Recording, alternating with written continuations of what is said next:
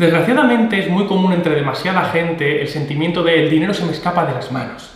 La verdad es que muy poca gente tiene control real sobre sus finanzas personales y esto acaba llevándolas a un pozo sin fondo del que luego es muy difícil salir.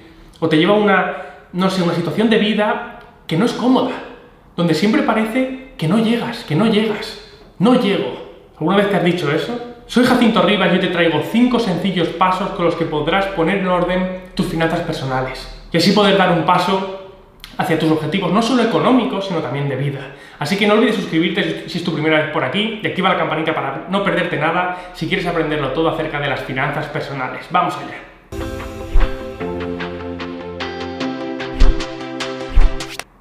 Paso número 1. Dedica tiempo a tus finanzas.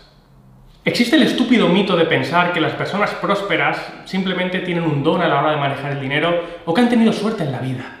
Pero la realidad es que el manejo o la creación de un, patrimonio, la creación de la riqueza, requiere de mucho trabajo, esfuerzo, disciplina y constancia. Y cómo no, que te formes para hacerlo de la forma correcta. Y, y además vas a tener que dedicarle tiempo, métete eso en la cabeza. Por eso que el primer paso siempre debe ser el de aprender cómo funciona el dinero. Y para ello la forma que está más al alcance de cualquiera es la de la lectura debe dedicar al menos 20 o 30 minutos al día a leer acerca de finanzas personales, por lo menos, por lo menos hasta que tengas todos los básicos arraigados. Te voy a dejar por aquí un vídeo que hice el otro día, que hicimos el otro día en el canal, en el que te hablo acerca de los, para mí, los que son los tres primeros libros de finanzas personales que cualquiera debería leer, y también te dejo abajo en la descripción del vídeo un acceso a la sección de mi blog, donde te pongo absolutamente todos los libros que recomiendo. Ponte en marcha ya con ello. Vamos con el paso número 2. Crea tu presupuesto. Dedicarle tiempo a tus finanzas personales también tiene que ver con este segundo punto, el de crear tu presupuesto personal, tener claramente monitorizados lo que son tus ingresos y lo que son tus gastos. Apúntate esto, no puedes hacer crecer aquello que no monitorizas, aquello a lo que no prestas atención, aquello a lo que no le das importancia. Apunta todos tus ingresos y sobre todo aquello que lleva bueno, un poquito más de esfuerzo, apunta todos tus gastos, incluido ese céntimo que se te cae a la alcantarilla cuando sacas las llaves. Apúntalo todo. Eso te va a poder o te va a permitir erradicar todas esas fugas de dinero, ese dinero que vuela y poder utilizarlo de una forma más eficaz. Utilizarlo de una forma más rentable, de una forma que vaya en pos de tus objetivos financieros. Utilizarlo para construir tu libertad financiera. Paso número 3 Elimina tu deuda mala. La deuda buena es aquella que utilizas para comprar algo que va a producirte una rentabilidad, como puede ser la hipoteca de un inmueble que vas a poner a alquilar. La deuda mala sería toda esa deuda de consumo, pues la que utilizas para comprarte un iPhone o la que utilizas para irte de viaje. Esa deuda debes erradicarla cuanto antes. La deuda mala te la lastrará durante meses o años para satisfacer un deseo fugaz.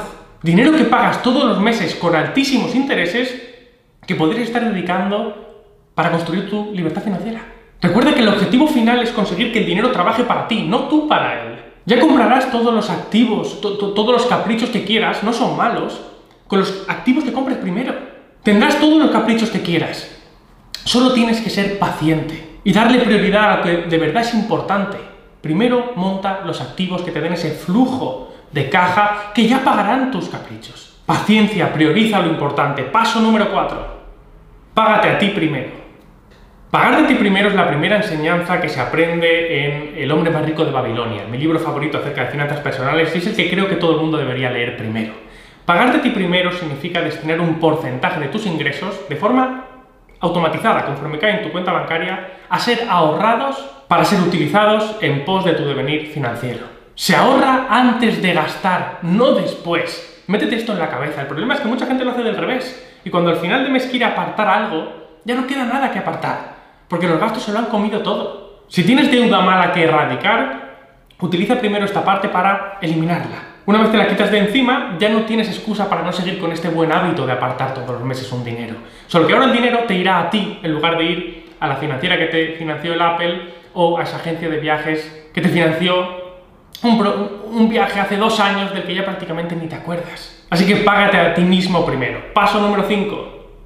Pon tu dinero a trabajar.